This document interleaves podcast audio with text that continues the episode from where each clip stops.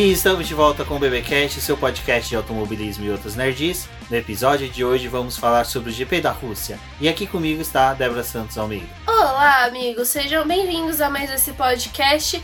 E bom, a Reversal Russa diz que o GP da Rússia foi bem animado. Exatamente, eu sou o Rubens GP Neto, host de vocês. E eu tinha um pezinho atrás com esse GP da Rússia, não é um dos meus GPs favoritos, mas até que a corrida rendeu bastante, mesmo ela sendo assim pouco movimentada, poucas disputas, mas vai dar um podcast bem bacana. Espero que vocês fiquem com a gente até o final. Bom, pessoal, e para vocês que estão escutando esse programa, não deixem de conferir a nossa campanha lá no Apoia-se, onde vocês podem auxiliar no crescimento e desenvolvimento aqui do podcast e do canal lá do YouTube, também do nosso site. Passe, confira todo o nosso material nessas plataformas. E além disso, uma forma de auxiliar a gente é fazendo alguma compra na nossa lojinha. A gente recebe uma porcentagem pela venda dessas camisetas.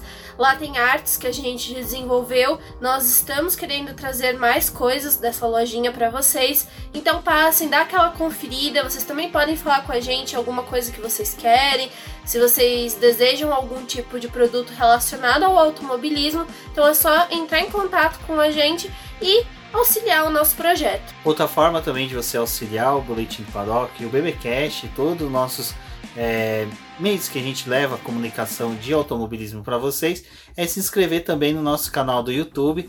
Precisamos aí atingir um número de mil inscritos para que o YouTube possa entregar melhor o nosso conteúdo dentro da plataforma, que é uma forma deles apurar se o conteúdo é bom, se ele é valioso para dentro da comunidade do YouTube, é ele ter mil inscritos. A partir do momento que mil inscritos ele começa a ter uma divulgação maior e assim a gente consegue levar mais informações para o maior número de pessoas. Então, não deixe de se inscrever no canal. Lembrando que toda terça e quinta-feira a gente tem live lá programada para poder falar a respeito das corridas e a gente pretende também trazer outros materiais nesses outros dias. Então passa lá, dá aquela conferida, se inscreve no canal e continue acompanhando o nosso conteúdo.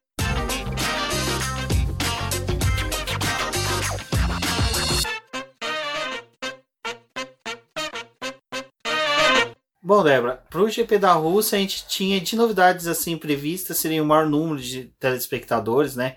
Público, na verdade, presente no autódromo, mas é, a gente também tinha previsão de chegadas de atualizações para os carros da Ferrari e para os carros da Racing Point. O que, que a gente viu nesse GP, pelo menos nos treinos livres, dessas atualizações sendo aplicadas nos carros? Bom, como eles costumam realizar esses treinos livres voltados para poder ver essas atualizações, lembrando que no final desse mês a gente vai ter algumas peças homologadas desses carros.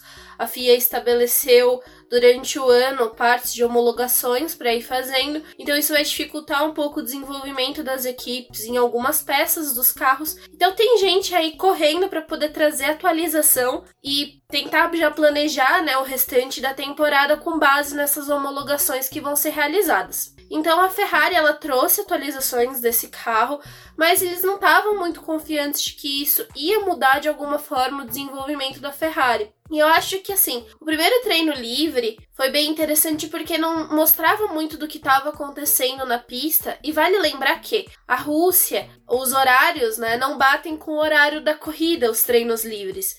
Então eles são feitos assim de modo intermediário, mas eles não são exatamente executados no momento em que é realizada essa corrida.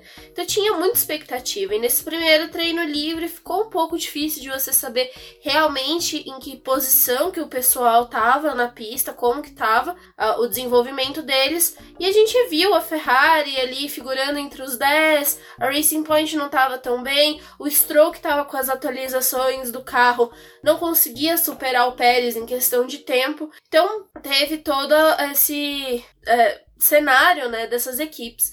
E conforme foi passando os treinos livres, a gente viu que a Ferrari não estava tão grudada ali com o pessoal do final do pelotão. Ela tinha um carro para poder disputar pelo menos entre os 10 é, em algum momento. E a Racing Point ela também não tava aquela equipe tão forte que a gente tinha visto em outras corridas, né? Acho que eles tiveram um começo de ano muito forte, muito decisivo, e aí agora a Renault já tá aparecendo mais. Tem algumas corridas em que a Red Bull dá um pouco mais de trabalho, e acho que esse papel da Racing Point ainda não tá tão definido, né? O que parecia que a gente tinha certeza lá no começo da temporada, agora tá se tornando algo, acho que mais homogêneo com essas outras equipes que também estão crescendo. É, o que foi interessante desses upgrades que a gente viu, é, no caso da Racing Point, foi o Stroll, né, que recebeu eles, mas quem teve o melhor desempenho foi o Pérez. Na McLaren, que eu não citei há pouco, mas ela também recebeu o, peças novas. O Norris correu com as peças novas e o Carlos Sainz teve um desempenho melhor. Foi trocado essas situações, já os dois carros da Ferrari receberam normal, porque é até melhor já fazer duas peças, né, para os dois carros, porque não há muito o que piorar, só o que melhorar nos carros da Ferrari.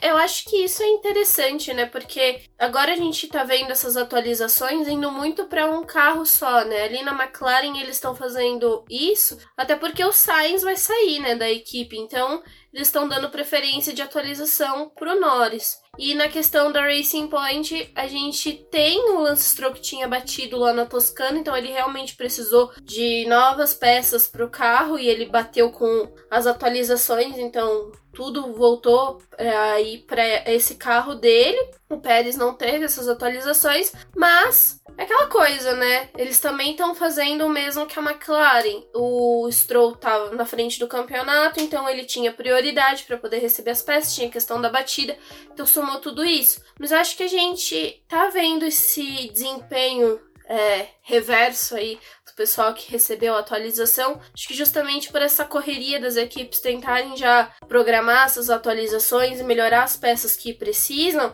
mas eu acho que não pensando exatamente naquela corrida, né? Um pouco mais à frente no campeonato, quando essas peças não vão poder ser modificadas. Porque vai ter a questão da utilização do token e, e, gastar esse token numa peça que não era tão necessária em algum momento pode acabar prejudicando eles mais à frente. Então acho que tem tudo isso e por isso que teve essa divergência da, do desempenho desses pilotos. Bom, os treinos livres eles não foram tão movimentados, a questão principalmente de incidentes. A gente teve ali um incidente do Latifi, algumas bandeiras amarelas, porque os pilotos davam uma escapada ou outro pro limite de pista, porque Sochi ele, ele é bem caracterizado por ser uma pista muito próxima de uma pista de rua, como Baku, Mônaco, então, quando tem aquelas áreas ali que o piloto pode estender um pouco mais a velocidade, ele acaba saindo de pista. O Lewis Hamilton mesmo quase bateu. Então, os treinos livres né, da em si eles foram bem tranquilos, não foi uma coisa assim excepcional. É, além disso, é uma pista que eles já têm uma coleta de dados grandes.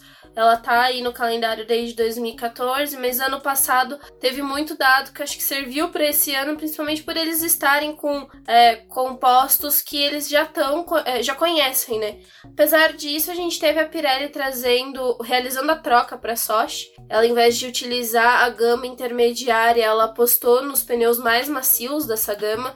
Eu acho que deu uma dinâmica interessante, porque ali nos treinos livres, aquela sensação que a gente tinha que, nossa, os pilotos praticamente vão fazer uma corrida com um pneu só. Acabou passando, né? Porque tinha esse desgaste dos pneus, teve uma boa variação de temperatura na pista, teve momentos que ela tava muito quente, teve gente acabando os pneus assim nas primeiras voltas, e acho que voltou a ser uma preocupação, mas pra gente que tá assistindo os treinos livres, pensando mais à frente numa classificação em uma corrida, acaba dando uma dinâmica melhor. Porque esses pneus que não estão durando tanto acabam favorecendo na estratégia, né? A gente sabia que a parada não ia ser tão no final da corrida, que eles não iam ficar esperando tanto uma entrada de safety car para poder fazer essa troca, porque realmente ia ser necessário fazer antes. E eu acho que foi bem interessante, a Pirelli apostou bem dessa vez e deu uma nova dinâmica para essa corrida. Como você disse há pouco, né, os treinos livres não são no mesmo horário da corrida, então a, o quali mesmo já era uma questão meio de sorteio, a gente não sabia muito bem quais eram as posições reais, posições que a gente viria ali no final do treino classificatório. E também teve a questão da temperatura, né? Começou quente, mas era uma temperatura que já tinha sofrido uma variação do terceiro treino livre para ele.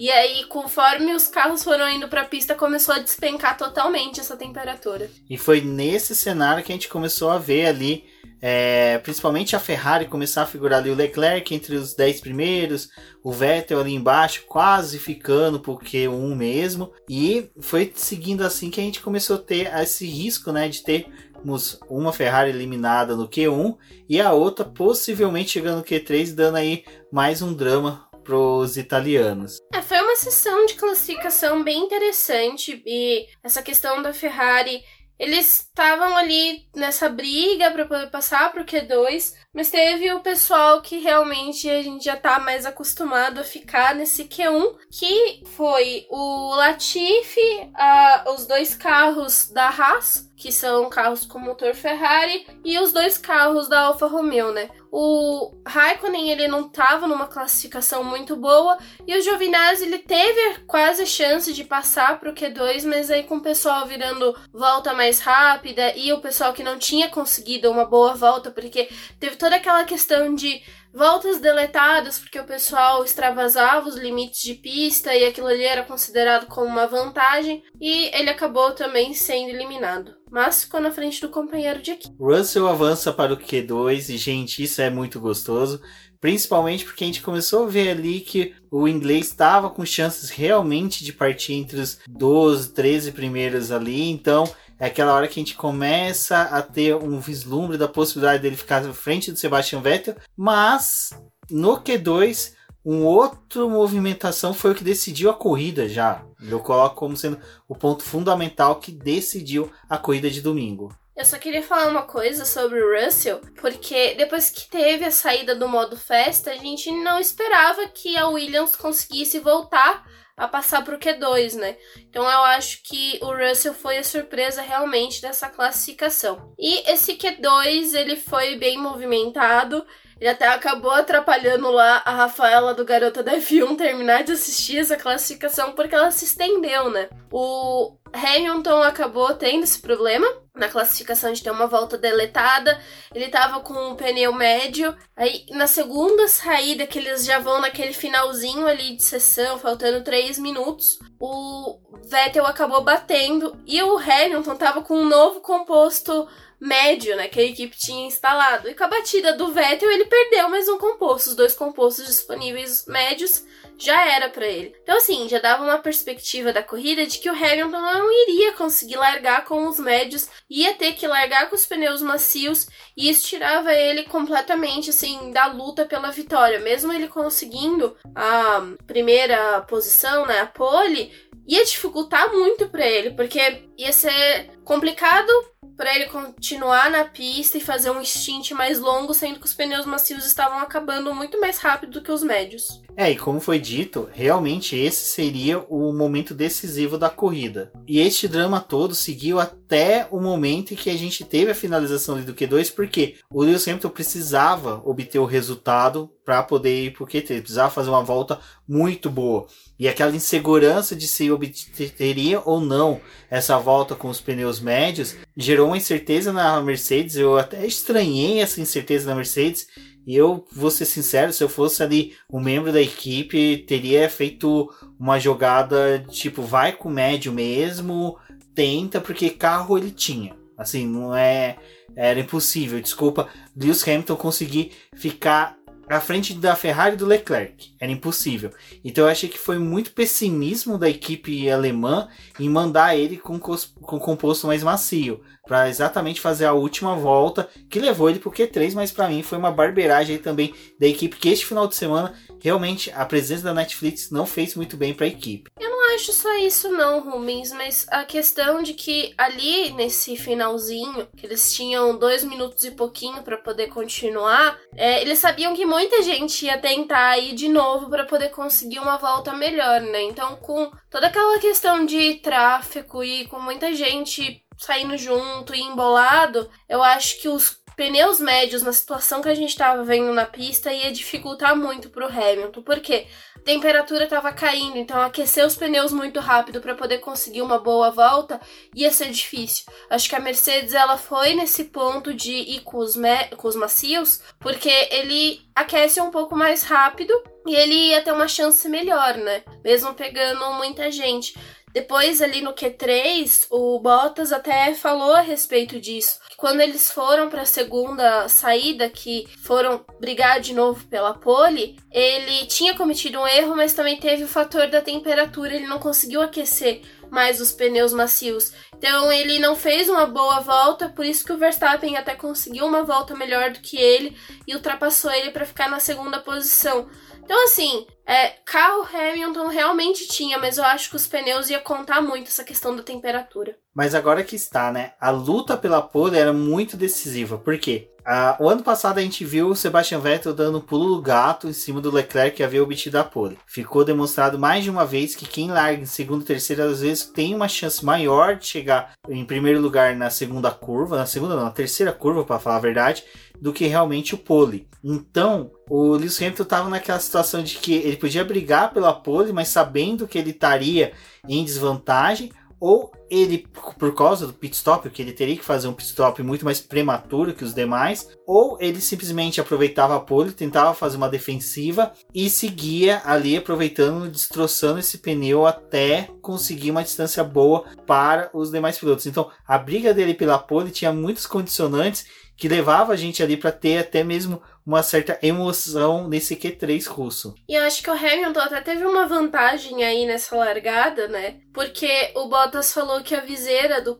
do capacete dele acabou sujando durante a largada. É, um inseto, alguma coisa bateu e aí ele perdeu um pouco da visibilidade, foi atrapalhado. E aí quando ele chegou ali naquela curva que é decisiva, ele ficou um pouco perdido, ele saiu acelerando para poder tentar tirar do Verstappen essa segunda posição e esse ato dele continuar deu certo. Ele até chegou a ameaçar o Hamilton, mas ele não conseguiu pegar ali a primeira posição, né? Então, realmente, assim, é crítico para quem tá largando na pole ali, mas eu acho que o fato do Bottas ter se atrapalhado ali nessa largada por conta desse probleminha que ele teve, também deu uma folga pro Hamilton, né? E o Hamilton é o cara, ele larga muito bem, né? Ele tem um histórico maior de largadas boas do que até o próprio Bottas. Bom, com as três primeiras colocações ali com Lewis Hamilton, Valtteri Bottas, Max Verstappen e para mim uma surpresa até bacana de se ver era o Sérgio Pérez na quarta colocação. É, apesar de todas as vezes que eu sempre critiquei o Pérez, mas uma coisa eu nunca deixei de reconhecer é que ele consegue entregar quando ele tem um material, condições perfeitas para ele, ele consegue entregar um bom resultado. E esse quarto lugar era surpreendente, ainda mais nessa disputa direta que está a McLaren Racing Point pela terceira colocação do campeonato já demonstrava que o mexicano ainda tem muita bala na agulha e que merece. A gente torce até mesmo para que ele consiga uma vaga, nem que seja na Haas, na Alfa Romeo, para que ele possa continuar na temporada. na temporada não, Haas... na próxima, né?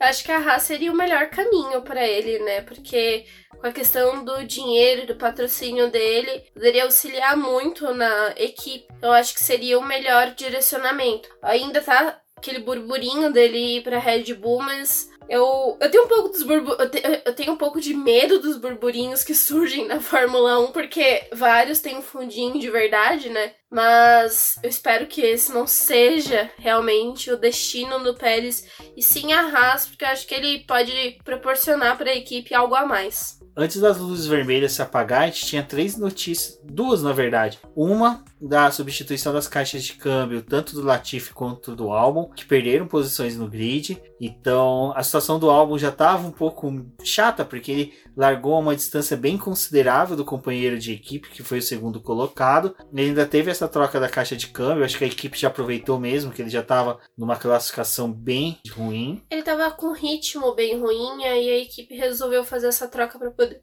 ter uma melhora do ritmo dele. É, parece que não surgiu tanto efeito, mas a outra notícia, né, era que o Lewis Hamilton estava sob investigação porque ele havia feito um treinamento, treinado largada num ponto da pista em que não é permitido. É, para vocês terem uma ideia, isso é uma coisa que a gente até comentou no GP da Itália, né, quando teve aquele incidente de Monza, em que ele e o Giovinazzi entraram nos boxes no momento errado, a gente falou que tem o briefing dos pilotos e nessa hora que se discute muitas coisas. O próprio lugar que é o apropriado para você fazer o treinamento de largada é discutido durante o briefing, porque daí os pilotos falam: não, nesse lugar não é legal porque atrapalha na saída de box, é um ponto cego da saída. Não, nesse lugar não é tão legal porque na curva tal a gente pode entrar muito rápido e acaba batendo. Então, sempre debatido isso. Então, assim, ficou meio estranho. Na hora que falaram que estava sob investigação e mostrou ali a imagem, eu para mim já tinha já quase certeza que ele teria punição porque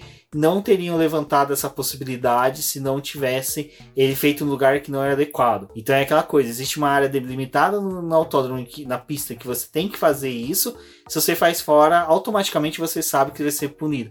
Então gerou estranheza o Lewis Hamilton já ser investigado por um amadorismo desse ponto. É, e teve a questão da equipe, dele perguntar se ele realmente podia fazer esse teste de largada nesses pontos da pista. E aí a equipe falou: ah, não, pode fazer aí, porque se você não estiver atrapalhando ninguém, se não tiver nenhum carro passando, você pode fazer. E aí ele recebeu essa ordem da equipe. Tanto que aquela questão dos pontos dele, da perda da superlicença, né, desses dois pontos, é, depois foi discutido isso, os comissários, porque foi uma ordem da equipe, né? Partiu mais da equipe do que dele. Então, eles tiraram esses pontos, é, converteram ela para uma punição em, em multa, mas ele teve que cumprir esses 10 segundos, porque foram 5 segundos para cada posi é, posição, né, onde ele fez esse treino. E aí somado dava 10 segundos. E aí, né, deu toda essa confusão pro Hamilton porque tirou ele realmente da luta pela vitória, né? Gente, é aquela coisa, né? Era tudo um plano conspirador para que o Hamilton não conseguisse essa vitória na Rússia, porque é Rússia. Deixa pra ser lá na Alemanha, que é no na, da onde a equipe dele veio, lá vai ser melhor. Essa teoria da conspiração é até interessante, porque lá no grupo do Papai Orange eu brinquei com isso, porque o pessoal falando que era um erro bobo do Lewis Hamilton. Eu vejo muito mais como realmente um erro bobo dele do que uma possível teoria da conspiração, mas é interessante. Na nossa live de quinta-feira, então, o que é legal para vocês, ouvintes, acompanhar nossas lives, mesmo que não dê pra vocês participar na hora, depois um momento assim, ouve, vê o que a gente está falando sobre, porque lá eu comentei como seria interessante o Lewis Hamilton disputar a 91ª vitória no GP da Alemanha, até a Cintia Venâncio e a Débora também comentaram sobre isso. A gente foi nessa linha porque na Rússia seria tão nhé, sabe? Chato, que a Rússia, desculpa, não é tradição. O Schumacher não correu nessa pista. Então não ia ter uma ligação bacana. Agora, pô, tá indo pro GP na Alemanha, é, é Nürburgring, né? Então vai ter tudo isso. O Schumacher tem vitórias lá, tem um passado lá, então é interessante, é bem legal. Até o próprio Reginaldo Leme lembrou que fica 80 quilômetros da cidade em que o Schumacher nasceu. Então, e a Fórmula 1 é isso. São esses pequenos pontos né, fixos que tem na história da Fórmula 1 que fazem com que a gente acompanhe cada vez mais, goste cada vez mais da categoria, porque são coisas que no futuro a gente vai debater, como, pô, Lewis Hamilton bateu na trave várias vezes para conseguir atingir uh, os números do Schumacher. A gente tinha a perspectiva de ser no GP da Alemanha, na casa da Ferrari, não foi. Aí depois teve Mugello também. Então tudo isso é o bacana da Fórmula 1 e seria tão mesmo uma bola para baixo, né? Um ponto ruim para a categoria, não de forma negativa, mas não seria tão gostoso marcante, como vai ser, é marcante como vai ser na própria Hungria. Hungria é não, Alemanha. É que a gente tava até conversando lá na live, né? É difícil de você lembrar de uma corrida da Rússia que foi marcante. Tipo, é, sei lá, não, não vem na memória coisas tão significativas assim. Mas esses outros GPs, eles acabam trazendo algo a mais. E Nürburgring, né? Acho que é aquela pista dos sonhos. É, tem uma história muito grande e, nossa, acho que lá vai ser melhor se isso acontecer. A casa da Mercedes E aquela coisa, né? Netflix. O Hamilton não conseguiu quebrar a maldição da Netflix, né? Continuou. Bom, na largada foi bem movimentada, isso ninguém pode negar. O Daniel Ricciardo ousou, né? Tentou buscar ali a terceira colocação contra o Max Verstappen, teve essa disputa. O Walter Bottas também tentou buscar a liderança da corrida, acabou saindo da pista, voltou e permaneceu na segunda colocação. Mas o destaque realmente fica para essa disputa entre o Daniel Ricciardo e o Max Verstappen que acabou tendo uma disputa ali pela terceira colocação. Essa disputa foi até mais, um, mais ou menos até a quarta, quinta curva, mas depois Max Verstappen conseguiu se estabelecer como terceiro do grid. Mas o que teve ainda de, assim, péssimo para a corrida foi o Max, o Max Verstappen, não, desculpa, o Carlos Sainz, né, que ele tentou passar rebolando o carro no meio daqueles isopores, porque ali na curva 2, quando você saía, você tinha que retornar para a pista entre placas de isopor. É, depois eu vou comentar um pouco sobre essas placas de isopor quando a gente for falar do nosso querido Grosjean. Mas o Carlos Sainz, na ânsia de voltar o mais rápido possível para a pista, não mensurou o quão grande era o carro para quanto que ele deveria colocar próximo da onde ali para ultrapassar. Resumindo, ele deu uma rabada do carro, com a lateral no parte da frente, na verdade, não foi a, a raba do que diga-se de passagem da McLaren é bem linda. Mas ele bateu a roda dianteira no, na lateral do, da pista, rodou, quase levou o Sebastian Vettel embora. Acho que o Vettel gostaria de ter acabado a corrida ali naquele momento também, mas é, foi sim lastimável o que aconteceu com o Carlos Sainz. É péssima a McLaren conseguir ter essa ânsia de terminar a corrida sempre com um carro na pista. É patético uma equipe que quer disputar a terceira colocação, precisa dessa grana do campeonato de construtores para pagar a dívida dos empréstimos que fez e agora fica nesse jogo de ah, só vamos terminar com um carro.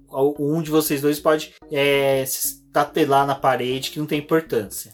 O Sainz ele falou depois da corrida, né, que ele foi tentar fazer o que era o procedimento certo de contornar essa, essas coisinhas de. essas placas para poder retornar. Mas aí ele viu que teve muita gente, né, depois que ele saiu, teve muita gente que não fez esse retorno da forma correta e não foi punido nessa primeira volta. E por ele tentar fazer isso, ele viu só no, no limite que não ia ter espaço para ele poder passar e acabou batendo o carro. Mas é isso que o Rubens falou. A McLaren ela tem um bom resultado numa corrida, aí depois vai lá e abandona, aí não pontua na corrida seguinte. Eles não são constantes, eles não estão conseguindo manter isso.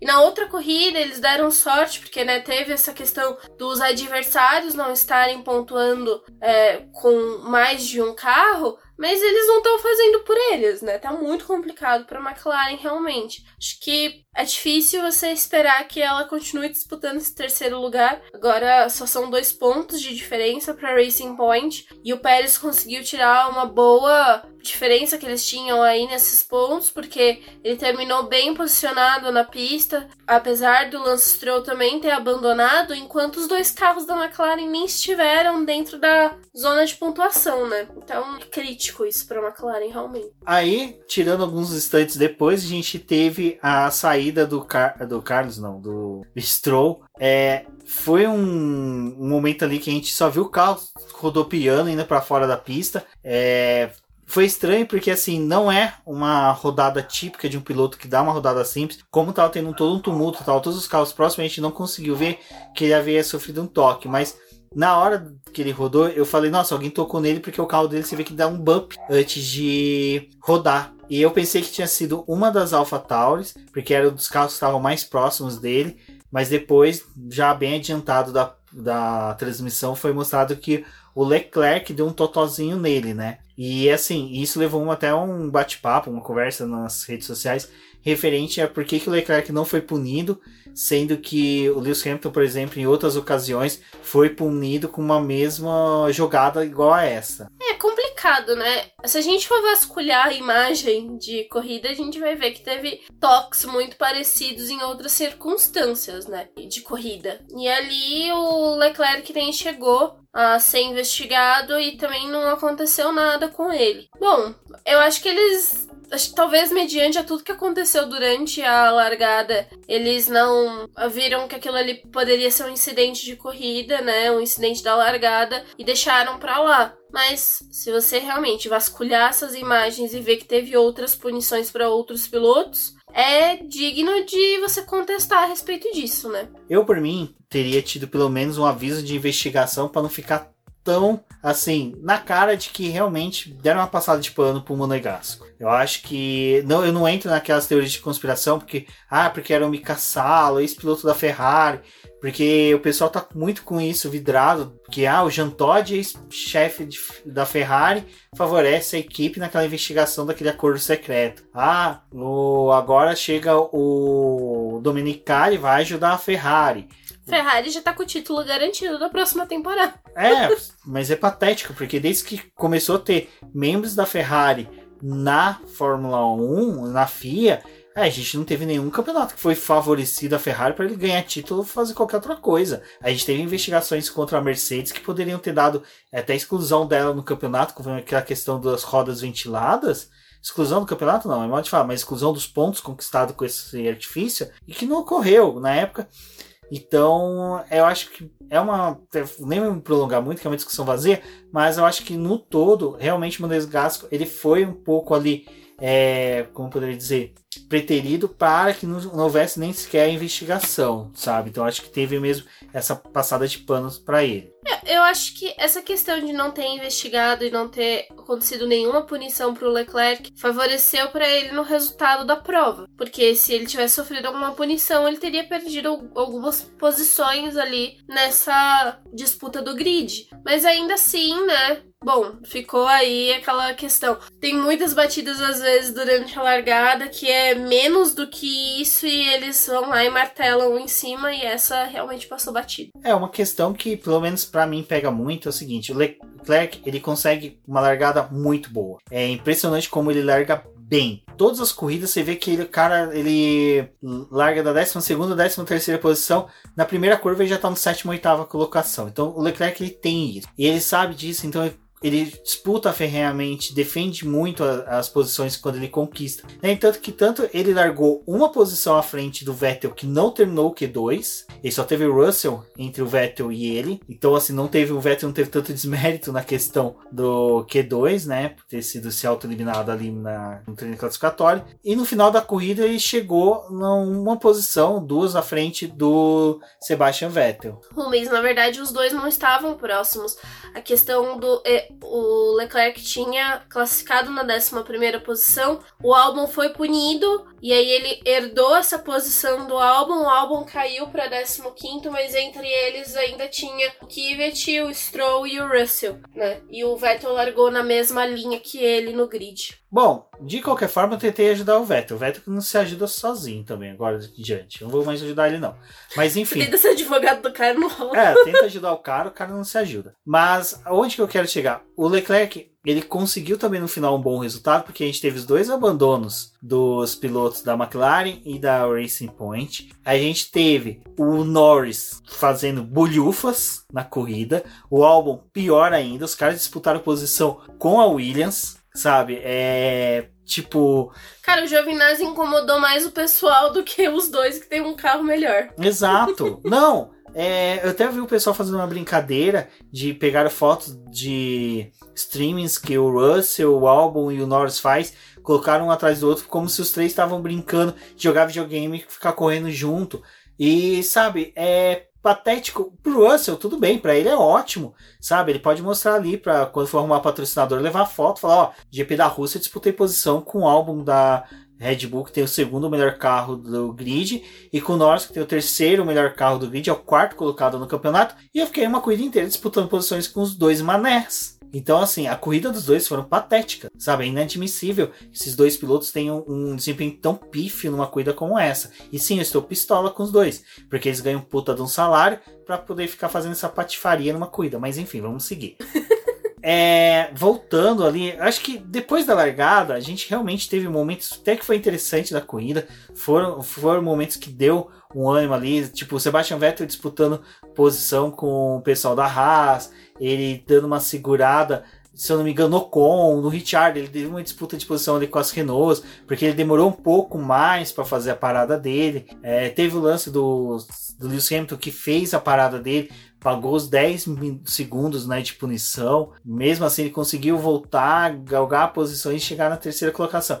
Em suma, foi uma corrida média. Eu acho que uma corrida aí, se a gente tivesse pontuação aqui no BP para corridas, eu colocaria uma corrida com uma pontuação de 4.8. Olha aí, já pode começar isso daí. Fazer uma votação, nossa, uma nota pra corrida. Exato. Qual seria a sua nota pra corrida? É de 1 a 10? Sim. Tá. Eu acho que eu daria um 6 pra corrida, mas eu justifico ela não na questão de pista, que foi tão emocionante assim, mas na questão do campeonato. Acho que foi uma prova silenciosa em vários momentos, mas ainda assim as posições que o pessoal acabou no final da prova é, dá um reflexo pro campeonato. Teve essa questão do Pérez terminar melhor que a McLaren, a McLaren não pontuar de novo, os dois carros da AlphaTauri tá entre os 10, que era algo que eles estavam tentando há muito tempo de terminar as corridas entre os 10, e dessa vez eles conseguiram aproveitar para poder colocar esses dois carros ali. É, foram estratégias diferentes trabalhadas por esses dois pilotos que deu certo. Então eu acho que eu daria um 6, mas avaliando na questão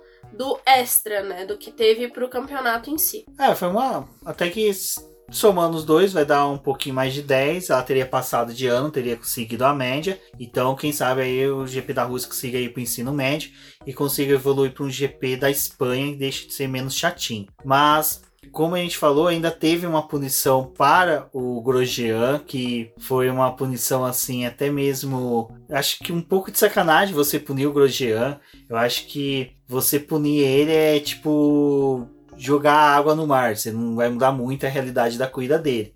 É quando a gente tem aquelas punição do pessoal que já tá lá no final do grid, que troca de peça, né? E é. vai continuar largando da última posição, porque não tem mais posição no grid pra é, poder tirar. É punir com multa o Lewis Hamilton pelo que ele fez, um cara que é milionário, tipo 25 mil euros. Ele pegou, ele chegou pros comissários, ficou parado na frente dos comissários uns 30 segundos, falou: Pronto, acabei de ganhar 25 mil euros de patrocínio e de salário da Mercedes tá pago para vocês, já vou transferir agora. Vou passar aqui o Money Bank só encostando ele na maquininha. Exato, então aí veio o Roscoe, fica no, no coleira dele, o chip do New Bank do, ele só encosta o Roscoe na maquininha de cartão lá e já paga.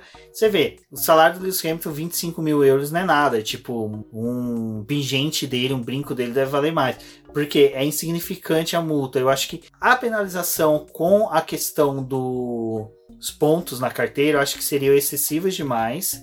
Os pilotos mas... acharam que era uma situação muito excessiva ali, porque já tinha tido a punição dos 5 segundos. A questão é, essas punições que são dadas em tempo, elas têm uma condição na pista, né? A punição de 5 segundos, ela é praticamente assim irrelevante porque ela é uma punição mínima, ela é mais branda. Porque teve a junção de duas, deu esses 10 segundos, o que torna ela um pouco mais pesada. Mas assim, tipo, já tinha punido o cara, já tinha tirado a vitória dele, os dois pontos na superlicença já era passado o limite, porque ele não fez nada com ninguém ali na pista, tipo, ele é, treinou a largada num ponto que não podia, mas os outros pilotos não foram afetados com isso. E também a multa em dinheiro, tipo, parecia que a FIA tinha acertado na questão de, ai, vamos tirar os pontos e de boa. Aí depois, não, vamos aplicar uma multinha aqui, porque, né, pra poder ser continuar com a, com a, punição de alguma forma. É, exato. Então, assim, a gente até avançou muito nessa questão da corrida, porque realmente não tivemos grandes coisas, mas só que a outra punição que foi, assim, na corrida que foi interessante foi a do Daniel Ricciardo, que eu, cara, que paixão, que legal. E uma coisa que eu já tô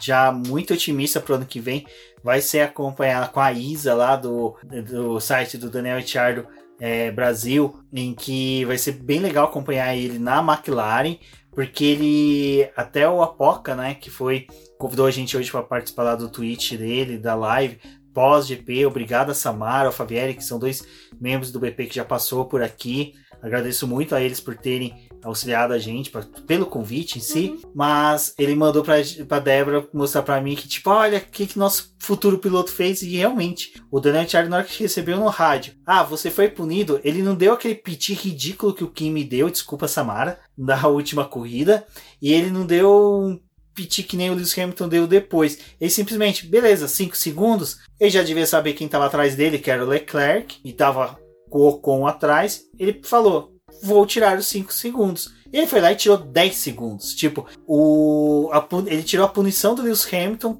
sabe? Ele tirou o dobro, ele fez uma margem de segurança para ele. Ele foi sensacional. O Daniel Ricciardo, é, se eu não me engano, ele ganhou, né? O piloto do dia. Não, foi o Verstappen. Como assim, Verstappen? Tinha que ser, ter sido o Daniel Ricciardo. Verstappen. Verstappen não fez nada, só chegou em segundo. Qualquer mané chega em segundo. Com... Não, esquece, o álbum não chega. Então não é qualquer mané que chega com uma Red Bull em segundo lugar. Mas enfim. A, a gente vai ser cancelado na internet segunda-feira. Não, cara, eu falo. Eu pegava o pé. Pegava no pé do Stroll. Poderia massagear por um pagamento justo? Poderia. mas assim, eu pegava no pé do Stroll. Hoje eu tô reduzindo isso, porque assim, eu admito, ele evoluiu. Ele é um piloto que em 5 anos de Fórmula 1 evoluiu, evoluiu muito e tá evoluindo bem. Pode ser um cara que tenha suas é, questões pessoais, que tenham um certo distanciamento da mídia e tal, enfim, é ele, o Kimi Raikkonen tem é amado por todos, o Vettel tem também, mas a gente, que nem eu pegava muito no pé de quem mais que eu pegava? Do Pérez, desde 2013, às vezes eu dou uma rateada com ele, mas quando vai correr bem, eu não deixo de admitir. O álbum semana passada eu falei como ele foi semana retrasada, como ele foi aguerrido na disputa pelo pódio em Mugello e ele conseguiu o pódio. Cara, foi de tirar o chapéu, aplaudir ele de pé. Mas parece que a Fórmula 1 tem uma maldição de pódio. O cara chega no pódio, ele é um ser estranho, um existe eu acho que um antivírus, alguma, sabe, é, imunidade no pod que na corrida seguinte o cara se perde. Acabou, sabe? Acaba a magia, tipo aquela coisa de RPG. Se tem uma magia, você só pode usar uma vez, usou no pod, na corrida seguinte você vai ser um pateta disputando no final do grid. E é isso que o álbum fez uh, nessa corrida. É uma pena, é uma pena, porque é um piloto que pode ter um futuro brilhante. É legal que dá aquela questão de uma bandeira mais, uma diversidade maior de pluralidade de nacionalidades na Fórmula 1, o tailandês, né? Foge da questão do daquele ponte aérea América Europa que vive na Fórmula 1. Então, eu acho muito triste esse ponto dele não estar tá entregando um terço do que os pilotos da AlphaTauri entregaram nessa corrida. Que corrida que foi do Kvyat e do Gasly? Foi uma corrida excelente. Então, assim, quando você tem os caras que já sentaram no mesmo banco que você entregando com um carro inferior, não tá entregando o que você tá entregando, já começa a ficar uma luzinha acesa ali, aquele spam que você marcou da Cato, da Nube, dessas empresas de currículo, você já tem que tirar para poder começar a ver as vaguinhas que tem para poder ficar atento, porque o álbum realmente nessa corrida foi dantesca a participação dele. É, você tinha falado lá na live do Ale a respeito do Verstappen, né? Que ele fez uma corrida que a gente não viu ele, mas ele entregou o que ele precisava e garantiu essa segunda posição. E vou falar primeiro do Verstappen antes de falar do álbum, pela questão de o Verstappen ele abandonou em duas corridas seguidas que ele não completou e aí nessa ele voltou pro pódio. Então acho que foi bem significativo, apesar dele não, não ter sido o cara destaque da corrida, eu acho que realmente não merecia esse piloto do dia, ainda assim a segunda posição dele foi muito boa para o campeonato. A questão do álbum, assim, foi muito difícil, porque ele fez uma parada logo depois da primeira volta, porque ele tinha largado com os pneus macios. Aí, quando deu a entrada do safety car, a Red Bull chamou ele, ele colocou os pneus duros depois ele voltou a fazer uma parada para poder ir com os médios até o final. Assim, não funcionou essa estratégia da Red Bull de tentar manter ele muito mais tempo na pista com esse pneu, porque ele ficou muito preso no pessoal que estava atrás, não conseguia realizar as ultrapassagens. Demorou muito ali ele e o Norris para poder conseguir alguma coisa. E o fato dele estar tá entre os 10, assim, ter terminado na décima posição, não foi tão destaque assim por conta desse início de corrida dele. E a AlphaTauri trabalhou em estratégias diferentes para os pilotos dela. O Kvyat largou com os pneus duros. Foi algo que a gente já viu a AlphaTauri fazendo nessa temporada de mudar as estratégias dos pilotos. Funcionou com o Kvyat dessa vez, ele terminou na frente do Pierre Gasly. Sim, né? Albon, ele vai, foi muito bem na corrida passada, a gente deu esse destaque para ele que foi muito bem, que tinha aproveitar. Teve a Red Bull trabalhando para ele. Aí a gente volta para uma situação normal de corrida em que o Verstappen levou todo o destaque da Red Bull e o Albon voltou a ficar lá atrás, né? Difícil. É difícil você conseguir, principalmente quando você já começa a ter aquele burburinho do Pérez na Red Bull, tomar uma consistência maior e aí o Pérez me chega em quarto lugar. Tipo, é... Com um carro que tava desatualizado, com todas essas questões. É... Foi... O Pérez já até falou, né, que não tá tendo tanta troca ali dentro da equipe com ele, porque como ele vai sair não. da Fórmula 1, eles não estão revelando muita coisa. O Pérez chega, ele. ele entra no barril do Chaves dele lá no box e fica lá quietinho, enquanto que a equipe fica tratando das coisas do Stroll. Uh, mas o que, que eu quero chegar? Com esse burburinho, começa realmente a se tornar uma realidade a questão da possibilidade do, do, do Pérez ir para Red Bull. Por quê? Seria uma ida de um piloto já mais é, experiente, um piloto tá sabendo entregar com um carro que é a terceira, quarta força do campeonato, já começa a ficar embolada essa terceira força com McLaren e com Renault. Ah, o Albon é um piloto que se descer, ele vai ficar Gasly e Albon numa AlphaTauri. A Renault não tem não tem nas categorias de base pilotos que estejam aptos para assumir a Fórmula 1. A gente tem o Sérgio Sete Câmara, que seria o possível piloto a ir para a Fórmula 1, mas eu não vejo uma disputa entre esses pilotos, a ida do Serginho para a Fórmula 1. Se tiver ali nesse cenário a introdução do Pérez nele, eu acho que fica muito mais difícil até mesmo o Sérgio Sete Câmara conseguir aí nessa disputa de Sérgio eu acho que o Pérez deve levar. Mas o que se torna interessante é que cada vez mais está funilando o final do campeonato, está funilando essas decisões. A grande incógnita era aonde que o Vettel iria e agora é a questão do Pérez para onde ele vai e quais que são as decisões das duas equipes que tem motor Mercedes, Mercedes não, Ferrari, porque elas que também vão decidir bastante essa questão de vaga. Então esse Silly Season que ainda não terminou, que ainda não se fechou, e normalmente nessa época a gente já tinha essa, essa decisão fechada. É porque tá tendo a questão da Fórmula 2 ali, né? Principalmente para Alfa Romeo e para Haas, precisa ter essa definição de campeonato para poder ver quem é que vai estar tá apto para poder assumir uma vaga em uma dessas equipes. O Mick Schumacher ele abriu uma uh, vantagem nessa, nesse final de semana. Eu acho que ele é o candidato principal para uma dessas vagas. Primeiro, a gente ainda tá olhando para Alfa Romeo, porque tá com esse burburinho de que o Raikkonen já tem contrato assinado, de que ele vai permanecer na Alfa Romeo. E o Giovinazzi tá, ficaria aí, né, sobrando. E aí tem a Haas e depende do que ela vai fazer. Se vai contratar o Pérez realmente, ou quem será o, a dupla de pilotos deles pro próximo ano, né?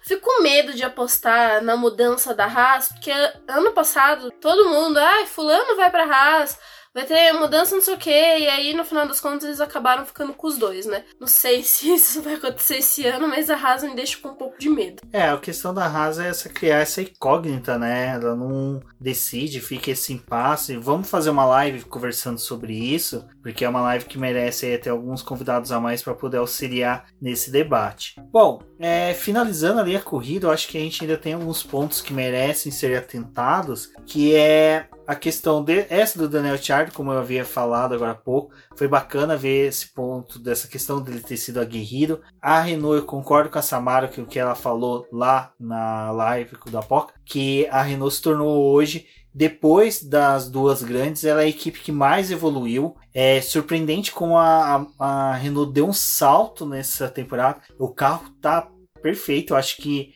é, é, um tapa até na própria McLaren que não está sabendo evoluir como equipe dentro da Fórmula 1. Parece que ela, sabe, se contentou com a posição que ela está. E isso é um péssimo para a McLaren. Ela conseguiu isso em outras temporadas, principalmente no, no, no, começo da década de 10, agora dos anos 2000, que ela simplesmente aceitou que ela era uma das forças ali da ponta, que ia conseguir um pódiozinho um ou outro ali, e ali aquilo ali satisfazia ela e os patrocinadores.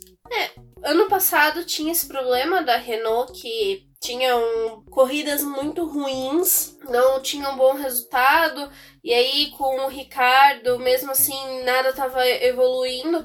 Esse ano eles deram esse salto, realmente um destaque, porque eles não aceitaram a condição deles em pista e estão evoluindo. Eu acho que o maior problema ainda está sendo o Ocon desafiar o Ricardo, né? Porque ele vai permanecer na equipe, mas ele fica tentando ali se provar e ficar à frente do Ricardo. Eu acho que é esse o problema da Renault atual. Que eles têm um carro bom, eles estão conseguindo desenvolvimentos em boa, em algumas pistas, né? Tendo uma corrida mais aguerrida, conseguindo disputar essas posições, tiveram até é, quase condições de chegar ao pódio. Mas aí tem o Ocon e o Ricardo que ficam travando essa disputa, né? Nessa corrida a gente viu o Ocon que não conseguiu ultrapassar e não deixava o Ricardo também tentar a ultrapassagem, tanto que gerou a punição do Ricardo, porque o Ricardo ficou forçando para poder ultrapassar o Ocon e é, passou do limite de pista até ser punido. É, o interessante é que o Ocon tinha ordem de equipe para ele abrir. Ele deixou para abrir justamente num ponto aonde que o, a freada do Ricardo para a curva 3 ali, para aquela curva, seria prejudicada. Então, o erro do Ricardo foi ocasionado pelo ponto que o Ocon deu para ele ultrapassar.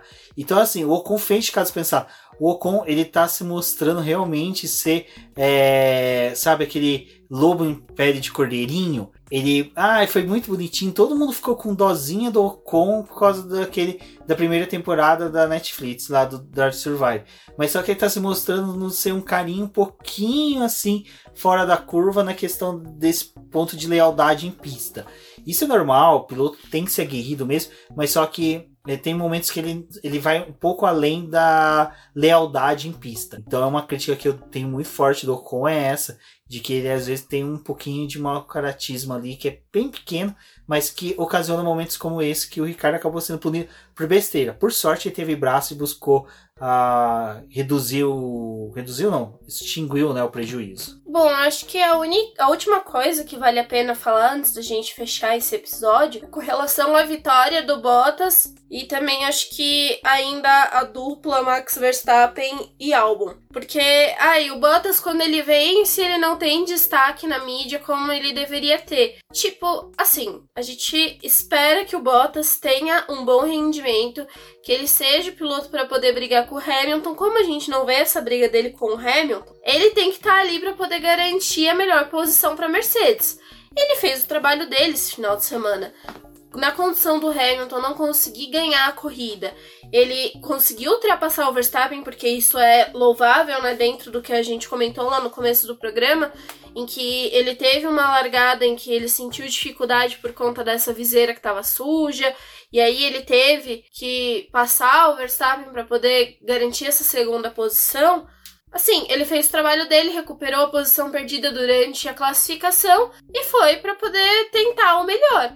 Ele não ia conseguir passar o Hamilton, tava tendo uma dificuldade ali, tinha que contar com o problema do pneu do Hamilton, mas rolou essa punição e ele fez a corrida dele. Teve uma corrida consistente sim, teve um bom ritmo, garantiu essa vitória, não deixou o Verstappen chegar perto dele em nenhum momento para poder tentar passar ele e garantir essa disputa, né, pela vitória. Então ele fez uma ótima corrida. A questão ali da tanto da Red Bull, eu acho, quanto da Mercedes, eu acho que tem uma variação em que a Mercedes ela busca o resultado independente de quem tá na frente. Ainda assim, o Hamilton é o preterido dentro da equipe por conta do quantidade de números que ele tem, vitórias, ele é o cara que comanda a equipe, né?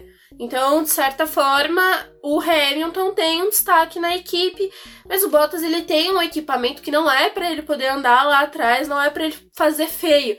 É realmente, na condição do Hamilton não conseguir ganhar a corrida, é você que tem que ir lá para poder brigar e fazer isso. E a gente viu que o, o Bottas deu umas escorregadas em relação a isso, mas ainda tá aí, né? Conseguiu ampliar a vantagem que ele tem pro Verstappen.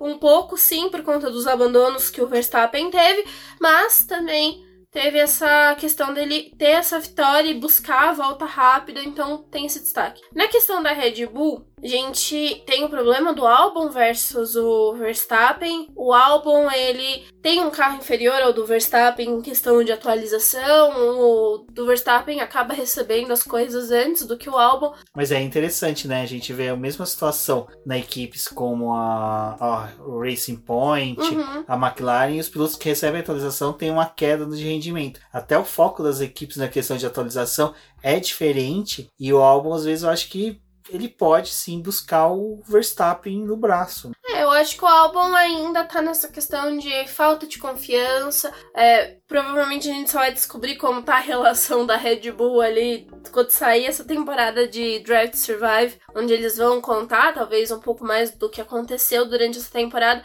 É difícil você estar tá na Red Bull porque você sabe que o piloto que tem o destaque é o Verstappen. Enquanto eles não encontrarem um piloto que eles falam, putz, a gente vai apostar a mesma coisa que a gente aposta no Verstappen, ou próximo, né, disso, eles não vão fazer. Talvez uma chegada de um Pérez, em que é um piloto que tem é, mais experiência, talvez role esse equilíbrio dos carros para que os dois briguem. Mas do contrário, é, é, muito difícil, assim. Eu acho que até o Gasly, na posição que ele tá hoje na AlphaTauri, talvez se ele for para Red Bull, ele tenha um pouco mais de destaque, porque ele tá se provando ali na AlphaTauri, ele tá mostrando quanto que o carro é bom, né? Teve vitória. Eu acho que a construção que o Gasly tá fazendo hoje na, na AlphaTauri favorece ele numa posição ao ir para Red Bull. Mas o álbum ele não passou por essa construção, ele foi como uma aposta ali para Red Bull, não se encaixou, não se encaixou, né, no carro de novo. Então, assim, é, não dá para poder é, jogar toda a temporada do álbum no lixo. Ele conseguiu pontuar, mas o que a gente espera é também a mesma coisa, acho que da questão de Bottas e Hamilton. Em uma questão em que o Verstappen não esteja pontuando, não esteja indo bem, você que é o dono do outro carro melhor possível que tem aí.